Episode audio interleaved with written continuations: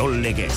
Jose Maria Paolaza, kanporak eta zaila gainditu du Bart Osasunak. Bai, txabeldu nabotatu penaltietan, eta ikusi dugu gainera nola adierazizion Sansol, atezainen prestatzaileak, urpotoan Bai. ezarrita, paper bat, eta antxe jarrita. E, honek alako lekutara botatzen dik, honek erdira, honek alako tokitara, bueno, bat behintzat gelditu zuen Sergio Herrerak, da horri esker. Beste erabilera hon bat eman zioten Beste urpotoari. erabilera on bat urpotoari. Bai jauna, atzo Nafarrek eman zuten urratsa final laurdenetarako amairu urte geroago. Eta aipatu behar dugu gainera, azken laurdenetan Euskal Herriko irutalde izango ditugula, duela sei denboraldi gertatu zen moduan, duela sei urte, Eibar Alabez eta Reala. Orain, Osasuna Reala eta Atletik, zozketa bihar dute arratsaldeko ordu batean. Eta zozketa ez, dagoena da Kopa Usaia Donostian. Beste usai batzurekin batera den eguna izan da noski. Realeko neskei esker dago usai hori huelba bate da menderatu batzo, eta meridan finala jokatzeko klasifikatu da Superkopan. Aurkaria edozein delari ere, hartz handia izango da. Barcelona ezpada Real Madrid. Gaur egun handia Gasteizen, Baskonia, Barcelona, Euroligan. Bietagoren batek gautsiko du beheranzko joera Barcelonak Euroligan, azkeneko hiru jardunalditan garaipen bakarra daukalako, Baskonia galerik ere ez, irura galdu, irurak etxetik kanpo. Pilota txapelketan lasok eta imazek irabazi dute bederatzigarren jardunaldiko aurreko partida, hogeita bi eta emezortze urruti eta albizuren kontra, eta errepiden egoerak eraginda berriz ere bertan bere utzi behar izan dute labriteko aukerak eta beraz, larun batean partida hasi baino lehenago egingo dute eginkizun hori, peio etxeberriak eta rezustak, altunak eta tolosak. Ziklismoan, Bilbon, Euskal Teleuskadi oraintxe ari da agertzen, e, jendearen aurrean, aro berriko irugarren denboraldiari egiteko prest, eneko itzazparren, Xavier Berazategi eta Andoni López de Abetxuko dira urpegi berriak. Tenisian Australiara begira egon gara. Ez bere, bota egin dute. Eta Djokovicek set bat galdu du hori notizia da, baina kanporak eta gainditu egin du. Australian bertan, izaki berezi batek, gizon handi batek, roan denik, lortu du Santos Down Underren garaipena. Ongi etorri entzuleo garratxaldeon, asteragoaz, gizonezkoen Espainiako futbol kopa dugu abia puntu, iru euskal talde izango ditugu datorren asteko final laurdenetan. Zortzitik iru, duela sei demoraldi gertatu zen moduan, orduan, esan dugu, Eibar, Reala eta Labez, orain sei demoraldi geroago, Osasuna, Reala eta Atletik. Bereziki zirraragarri izan da, Sevillan, beti zen aurka, Osasunak gainditu behar izan duen partida. Arauzko denbora bana amaitu dute. Luzapen horren ondoren, bina ziren, bietan beti atziti joan eta gero. Penaltia bota zen hasi dira eta osasunak laurak sartu bosgarrena bota beharrik ez, betisek bi utxegin dituelako. Amairu denboraldi geroago, azken laurdenetan Nafarrak, Jonander de Laos. Etxiez eta saria jaso osasunak aurrera egin du Espainiako kopan beti segungo txapelduna bidean utzita. Gorritxoek amorerik eman gabe egin dute partida osoa, birritan orekatu dute desabantaia eta penalti jaurtiketetan lortu dute garaipena. Betisek agindu du minuturik gehienetan irurogeita bigarren minutuan Williameke aurreratu ditu etxekoak eta David Garziak egin du banakoa laurogeita mabigarrenean azken aukeraren eh, bila joan da. Luzapena behartuta Betiseke aurre hartu du eun eta irugarrenean zabaliren eh, bitartez, baina atxeen alditik itzuli orduko Ruben Garziak binako egin du eun da zeigarrenean. eh. Hala, penalti jaurtiketetan erabaki da kanporaketa. Osasunak laurak asmatu ditu, Betisek ez. Sergio Herrera tezainak gelditu egin dio kanalesi, eta azken jaurtiketan guidok irristegin eta kanpora bota du baloia. Jago ba, arrasate. Bai, amestuteko partidu ez, e, kopik e, gauza magiku daukez ez, gol hori azkenengo minutun, luzapenera junga, luzapenin edo zer pasau alzan, partidu oso irekis izen da oso politxe, eta gero penaltizetan, ba, bueno, asmatu indogu, Sergio Pegelditxu indau, eta nik uste dut, mereziteko sarixe ez, eta aldik e, kriston partidu indauela gaur.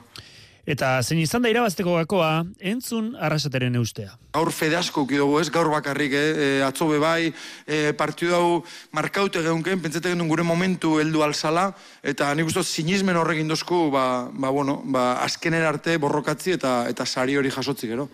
Kopako pozakea espotuta osasunak etxetik urrune prestatuko du Elxen aurkako partida. Igandean jokatuko dute arratsaldeko lauak eta laurdenetan. Eta gaur betisi eskatu diote zelaia entrenatzeko eta eskarrona agertu ere bai osasunak betisek noski hori gertatu oida eta talde profesionaletan utzi diolako entrenaldirako zelaia alde derrego eguzkia ikusten zen gaur Andaluziako hiri horretan Sevillan. Bueno, atletik ere final laurdenetan da esan liteke eren egun realak txartela lortu zuen modu beretsuan lortu zuela atzo atletikek berea. Taldea. Bat eta huts espainoli, baina markagailuak adierazten duen baino erosoago.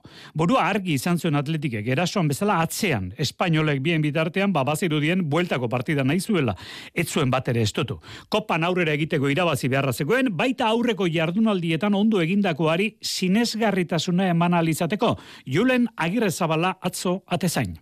Bueno, e, taldeak orain arte izan dituen zentsa, azkeneko partio hauetan izan dituen sentsazioak uste ez direla txarrak izan, bai, baino bai behar bada ba, e, iru puntu horiek ez, ditugu, ez ditugula lortu, baino bai e, argi dago garaipen hau guretzat oso oso dela eta urrengo partidua igandekoa Real Madriden aurka ba, ilusio handiarekin hartuko dugu hiru puntu horiek lortu alizateko. Horrentxe entzule batek zehaztu nahi izan digun bezala egia da, erantzi egin digut datu bat. Azkeneko lau denboralditan, lau aldiz urtero atletik final laurdenetan. Bueno, urrengo kanporak eta ere partida bakarrera izango denez, Julen Agirre Zabalak lehentasuna samamesen aritzari ematen dio.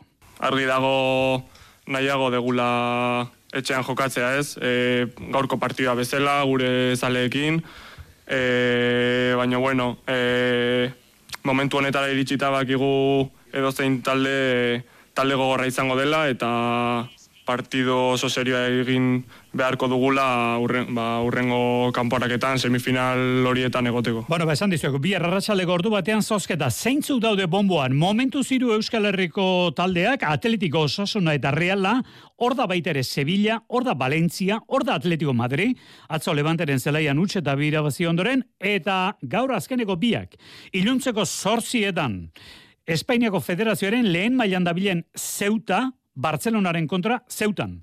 Eta beste partida erakargarri oso bederatzietan, aurrez aurre Villarreal eta Real Madrid. Kirol legez.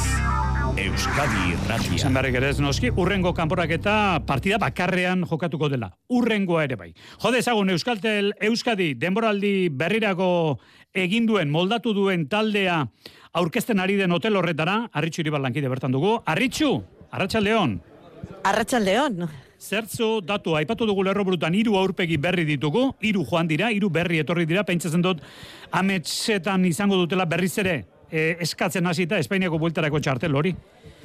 Dudarik ez, eta hori da une honetan zalantza nagusia. Turra Euskal Herrian asiarren ez da Euskaltel Euskadi turrean izango, eta bai, onalitzateke Espainiako itzulian izatea. Horrek talde hasieratik ondo ibiltzera behartuko du, Mikel Bizkarra.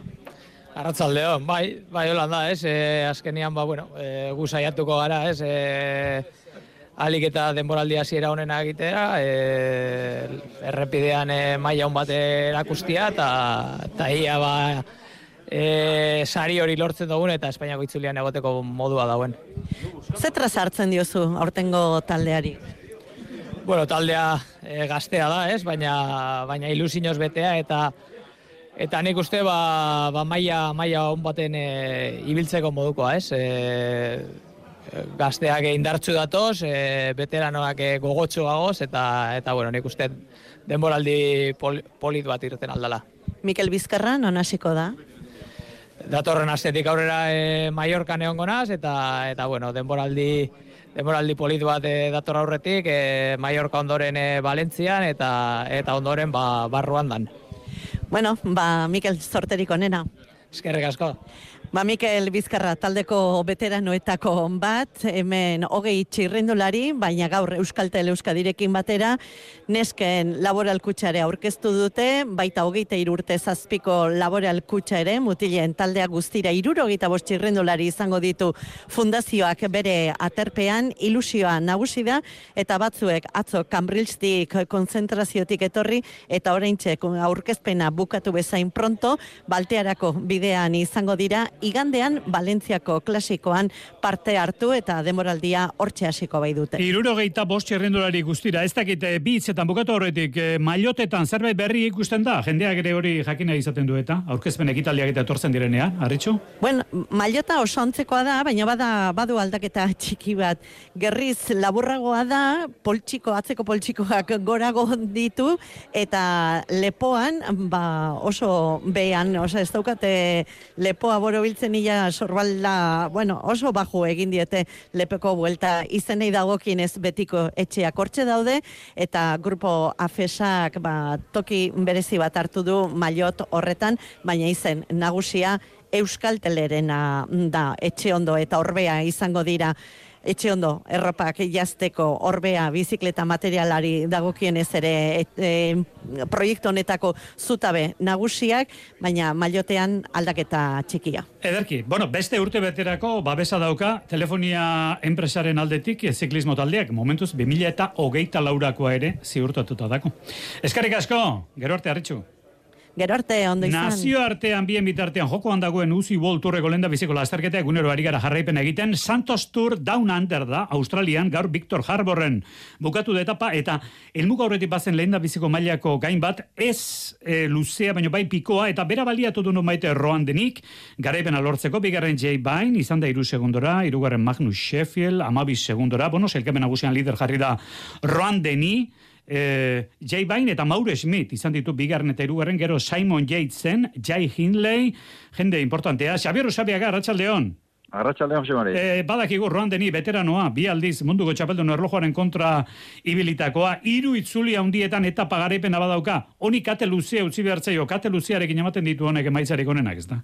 Inolako zalantzari gabe, ez du hartu dagoen ez da, ez da aztoratu egiten da eta ez da bere mailean ibiltzen, eta kasu honetan esan genetake, estelbioko sarraskigileak egin duela berea, etapa eta lidertza lortu baititu tiro bakarrean. Ez da oikoa izaten gainera Rohan Denisek horrelako etapak irabaztea, bere palmeresek erakusten dituen hogeita mabi garaipenetatik hogei, erlojuaren kontra irabazi ditu, bere espezialitatean alegia. Ez baita zur eta azti jokatzen dakien horitakoa, begi zolie baino gehiago, pedal kolpe zorrotza erabilizalea da bera. Normalean, esparro horretan, erlojuaren kontra, erakusten du bere pedal kolpe altsua, eta han ezpaldin bada, taldeki diren baten meseetan, orain dela urte espelbion gora egin zuen moduan orduan, mendatetza rentzutetsuko elurrak urtzearekin batera tropela birrindu egin zuen bere taldekide eta gero giroko garraila eta hogaikan jartek eta gaur ere zeu esan bezala ondoan izan duen jai jinle bakarri gutxi izan zieten bere pedakolpe sendo iraunkorrari. Modu batean edo bestean esan genezake, bakar lana duela gogoko Rohan Denisek ez baita ondo moldatzen elkarlanean. Bere izaera bakarti atzoratu egiten da bere nahi edo apetak agintzen ez ziona egin behar izaten duenean eta horregatik kontratu indarrean zuelarik ere taldea birritan utzi izan zuen, aurrena Garmin taldea, aurrena Barein, 2008ko turreko erlojaren kontrako saio bezperan, modu xelebrean inori ezer esan gabe eskutatuta. Psikologikoki ez duen horreka ordea gorputzean dauka, erlojuaren kontra, bi aldiz munduko txapeldun eta estelbioko igora ark lege honean erakusten duen legez. Orain liderza duelarik, behar bada behin baino gehiagotan uzkaldu izan duen presioa agertu egingo zaio, baina bere barru borrokak gehiegi azoratzen espaldin badu, 2000 eta amabostean, dauna onderreko salkapen nagusi eramateko moduko, gorputzaldia duela erakutsi dura. Oikoa da, Andorran entrenatzen ikustea roan deni, beste asko bezala, ze, bueno, Australian, demoraliko lehenengo garaipena, bai berea, eta baita Jambo Bismarena ere. Eskerrik asko, Arratxaldo Xavier. Izan ondo.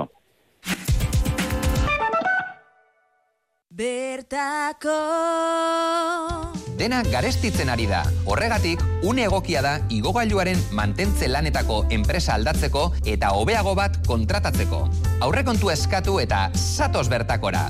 Bertako, liderrak zuri esker. Bertako Kirol legez Euskadi Irratia Munduko eskubaloi txapelketa ipatu behar dugu. Polonian eta Suedian gaur jarriko da jokoan main round edo bigarren fasea. Sei talde multzo bakoitzean denera lau multzo. Eta seguru asko, mundu osoko eskubaloi ligak geldirik eh, daudenez, munduko txapelketa honi begira izango da Tolosan Oksitanian Frantziako ligan ari den Euskal Herritar bat. Zaraustarra, hogeita bederatzi urte, Erik Balentziaga. Arratxaldeon, Erik? Kaixo Arratzaldeon. Besteak beste, Elbetian aitasuna, Logroñon, ibili zinen, joan zinen Tolosara. Gustora zaude, Oksitanian, Erik? Bai, zorion txu, zorion txu, hemen, beste, beste bizimodu bat, frantzian, baina, bueno, zorion txu, goi mailan. Beste bizimodu bat esaten duzu, ze, ze, esan nahi duzu, bizimodu horrekin, kirolariaren bizimodu asko aldatze aldaba, herrialde batetik bestera, Erik? Ba, bueno, kirolariarena, eta nik uste kirolaria ez ere bai, azkenako beste bizimodu batzu daude hemen, beste ordutari batzu daude hemen, eta ba, hortaitu behar. Bueno, zazpigaren zaudete Frantziago ligan, e, Toulouse. Frantziak jokalari ikaragarriak ditu eta selekzio oso on bat. E, Frantzia eramaten ditu e, bateko eta besteko jokalariak. E, liga kompetitibo gogor batekin egin duzu topo bertan, Erik? Bai, bai, egia zan, e, liga oso zaila da. E, Baintxe bertan zazpigarren gaude, baina berdin berdin amargarren genekan egokia, edo bosgarren.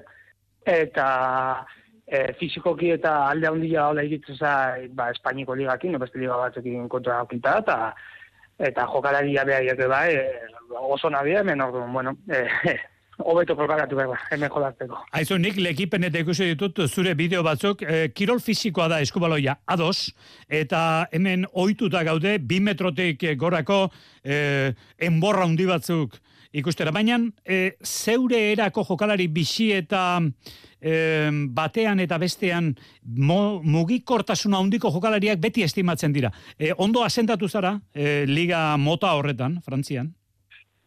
Bai, egia da, azkenengo urtetan ni bezalako jokalari asko eta asko aidiala ba, ekipo guztitan sartzen, ordu nik uste dut, e, bueno, altura behiratu beharrian beste zerbait behitzen ari diala azkenengo urtetan taldiak, eta bueno, ba, iritsi nintzanean, ba, kosta zitaiten, pixka adaptatzea, lehen osan duten bezala oitu inberba, baino pixka narakan ere leko dut, eta asko jolazten nahi naiz, eta guztua egia. Urtero berritzen da kontratua, edo epe luzeagorako zaude bertan? Erik, hogeita bederatzi urte, eh, Bueno, eh, segurazko martxengo ez, martxengo beste, beste ligan batea. Beste ligaren batera. Ze esan duzu horrekin, epistaren baten bai guzu? ba, ikusiko, niko handikan, ezin dut gauza handikan esan, ordu, bueno, hau txaltuko du. Beste, beste nun baitean iguala. Bueno, eh, munduko eskubalo itxapelketa, gaur esate baterako, Frantzia, Montenegro, Espainia, Polonia partidak daude. Zerbait azpimarratzeko momentuz, Erik? Bueno, ba, egia zan bitaldiak, bai Frantzia, bai Espainia oso fuerte da biltza. Polonia etxian jolazten ari da, baina, bueno, nik uste maila bat bera da beste taldea baino. Baina, esat, ez, e, grupo hontan bi pasako ja, eta a priori dena normal baldin bai joa, ba, Frantzia eta Espainia izango ja. Azkenengo jona jolazte guela, behin artian jakiteko zen izangoan aurrena, o bigarrena. Baina, esango zenuke ala ere, favorito zerrenda bat egiten hasi da denen gainetik Danimarka dagoela? Edo ez? Bueno, nik uste bi jarriko nitula, eh? Danimarka eta Frantzia jarriko nitu denen, denen gainetik. E, hortik aurrera, ikusi dugu, ba, lehen hortian Suezia izan tala Europako txapeldun, da horten etxia jolazten nahi da, eta noruegare kontuan hartu beharko deula, baina nik uste, e, bai Espainia, bai hola, Islandia eta beste selekzio batzuk erosin irabazteko gai diala. Aizu, bukatu horretik Erik Balentziaga. E, munduko txapelketa guztiek futbolean izan saskibaloian denek ez da geta arrastoren bat utzi nahi izaten dute edo guk bilatu nahi izaten dugu. Alako joko molde bat indartu zen, alako ezaugarri bat izan zuen, ze zaugarri dauka momentu honetan gerora usteko moduan mundial honek? Oain arte ez basika nahiko garrantzi pixkanak ere bai, atezainak geota garrantzi gehiago nahi diala eskualean, geota eraso gehiago daude, geota defensa gehiago daude, joku askarro dalako, eta horrek ez ateu, ba, atezaina porcentaje altokin ibiltzen ba, ataldia gaukera asko ditula, eta bueno, nik uste hori azken ikusten ikusten nahi dan zerbait gala, baina geota gora hori. Bueno, ba, eskartzen diot gaur hemen gurekin egon izana, dena ez digu kontatu nahi izan, baina, bueno, bere, bere onerako izango da, seguro hor gordeta daukan karta hori. Seguro hori behintzak garbi gelditu da, Toulouseen azken demoraldi egiten erik Balentziaka. Bueno, ba, gertatzen dena, gertatzen dela, honena izan dadila, zeuretzat, eskarrik asko erik. Eskerrik asko zuei. Bueno, ba, Tolosan, Oksitanian, Erik Valentziaga, bueno, zehaztu behar dugu, Norvegia, Serbia partida gaur dugu, Danimarka, Kroazia ere bai, eta noski, main raut horretan, eh, lehenengo garaipenak etorri dira, Frantziak Montenegroren kontra, eta Espainiak Poloniaren kontra, baina egia da, Erikek zioena, Espainiak eta Frantziak multzo buru hori zehaztu beharko dute elkarren kontrako partidan. Bueno, saskibaloi partida dugu orain izketak, gaur gazte izan, Baskonia, Barcelona, bi oliar, biak top sortzirako postuetan sartuta. Egia da, finegi estabiltzana. Barcelonak azkeneko iru jardunalditan garaipen bakarra. Eta Baskoniak berriz, irurak galdu. Hori bai, irurak etxetik kanpo.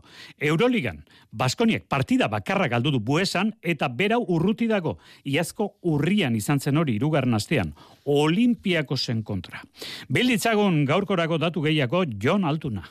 Garaipenaren bidera itzulias modu Baskoniak Bartzelonaren kontrakoan, bola da ona, errotik etendu talde arabarrak. Alba Berlin, Munitzeko Bayern eta Partizanen kontra hiru porrote jarraian pilatu ditu Baskoniak, eta alere top zortziko postuetan dago oraindik amaika irabazi eta zortzi galdutakorekin. Gaurko aurkaria, Europa mailako talderik sendoenetakoa da. Baskoniak baino garaipen bat gehiago dauka selkapenean Bartzelonak. Dena den, talde Kataloniarra ez dago fin, jokatu dituen azken hiru partidatatik bakarra irabazi du Asbel Basketen kontrakoa. Anadolu Efes eta Virtus Boloniaren aurka amore eman behar izan zuen. Erizaindegia ere bete xamar dauka.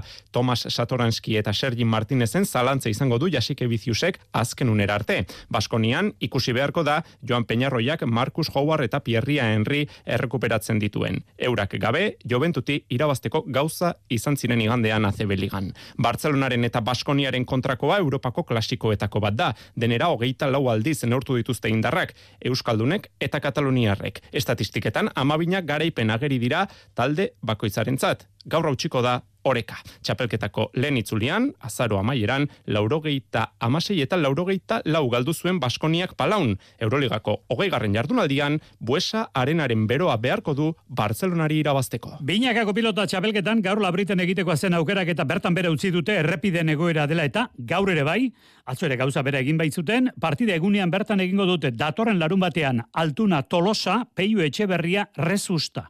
Baina Xabier Tolosarekin hitz egin dugu, esan digu, bueno, gaitzerdi.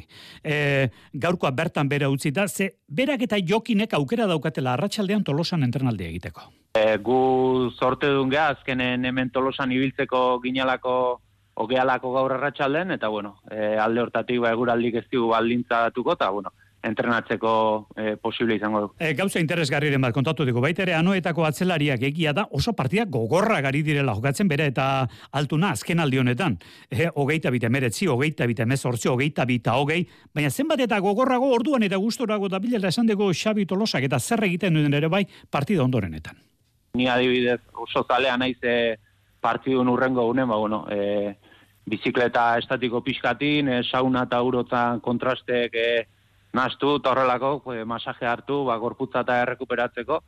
Eta, bueno, bai, egia esan partidu oso gorra jundia azkeneko, e, ikuste da, ba, txapelketa hontan berdintasuna izugarria dela, eta, bueno, puntua lortzeko lan asko inberra daola, eta guri alaxe suertatu zegu, eta, bueno, e, ni egia esan e, partida luzetan de bai, bueno, e, gogortasun horren barrun, ba, eroso sentitzen naiz, e, gustatu zaizkit ba, partida bueno, e, luze jutea da lan asko behar izatea, e, esan dizuten agatik, ba, ondo sentitzen naizelako, eta bueno, e, olako partidui beldurrik ez dit izaten. Xabi Tolosa gaur hemen Euskadi Ratian, atzo asisten mungian bederatzigarren jardunaldia, lasok eta imazeko geita bi, urrutiko etxeak eta albizuk emezortzi protagonista handia unai laso, bi eta zazpi ibilitzenen galtzen, gero emezortzi eta amar irabazten, baina esaten da, e, arantzari gabeko larrosarik ez dagoela, eta sufrimenturi gabeko garaipenik ere ez, laso.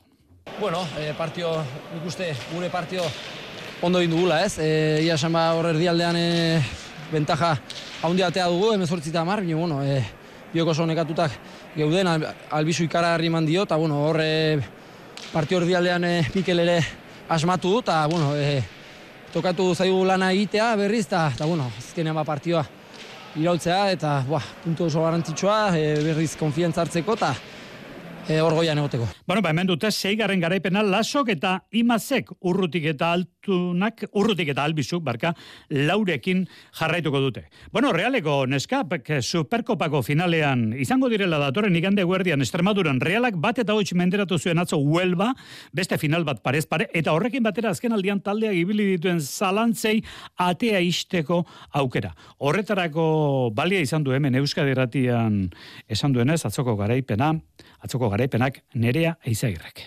Bai, ez da gustura, ez da gehien bat, bueno, ez gentu zen oso ordatxa honean, kosta egitu zaigun, ba, bueno, ligan iru puntua lortzea, eta esan ba, garantitxo garko partia egaztea, ez da, uste, sentzazionak esan ditugula zelaian, eta, bueno, ba, azte, igandera begira, ba, bueno, ba, espero dugu, ba, finalen horretan, ba, bueno, gure bertxoriko buena ematea. Gaurko partiduko garaile izango da aurkari, Barcelona edo Real Madrid, eta gurpea beti onak eskubaloian, Nafarroako gobernuaren ustez, iazko emakumezko talderik onena Nafarroan beti onak, baina atzo galdu egin zuten eltsen.